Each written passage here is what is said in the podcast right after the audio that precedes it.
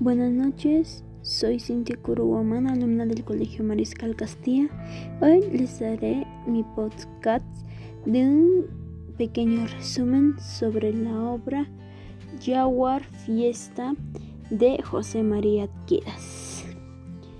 Se trata de la corrida de toros andina llamada Turuyac o Jaguar Fiesta, fiesta sangrienta que se lleva a cabo en Puquio.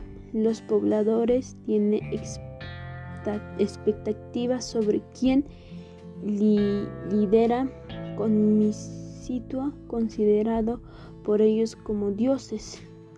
Para los indios, esta fiesta de toros es un ritual de dos mundos, criollos e indios, porque ven el toro como a los criollos hacendados o españoles abusadores, quienes en tiempo pasado llegaron al pueblo Puquio, se apoderaron de sus tierras, las convirtieron en pastizales y los explotaron, y ven a su gente indios como los capeadores, quienes entretienen, dominan y matan al toro. Cuando el perfecto se entera de realización del Jaguar Fiesta, por ser fiesta patria, prohíbe tal evento por considerarlo sangriento y salvaje. Los puquianos los desafían y mantienen su posición.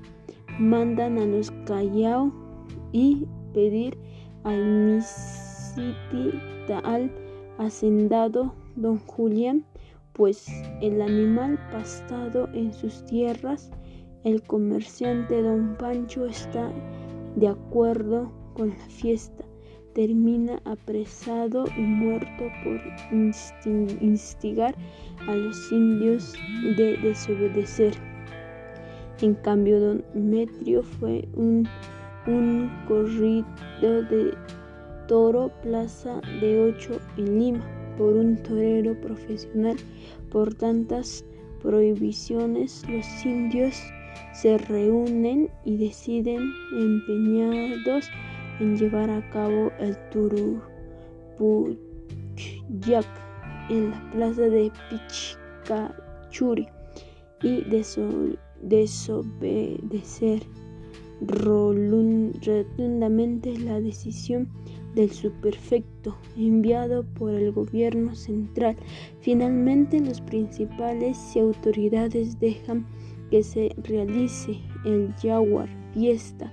Los capeadores entre el campo lidian con todo y cuando éste hieren a un torero indio, el Ubayarok jefe o alcalde de los Callaos, con ayuda de otros pequeños dinamitan al animal, explotando este en mil pedazos. Con este acto los comuneros belgianos demostraron a sus autoridades de que son fuertes, valientes y guerreros.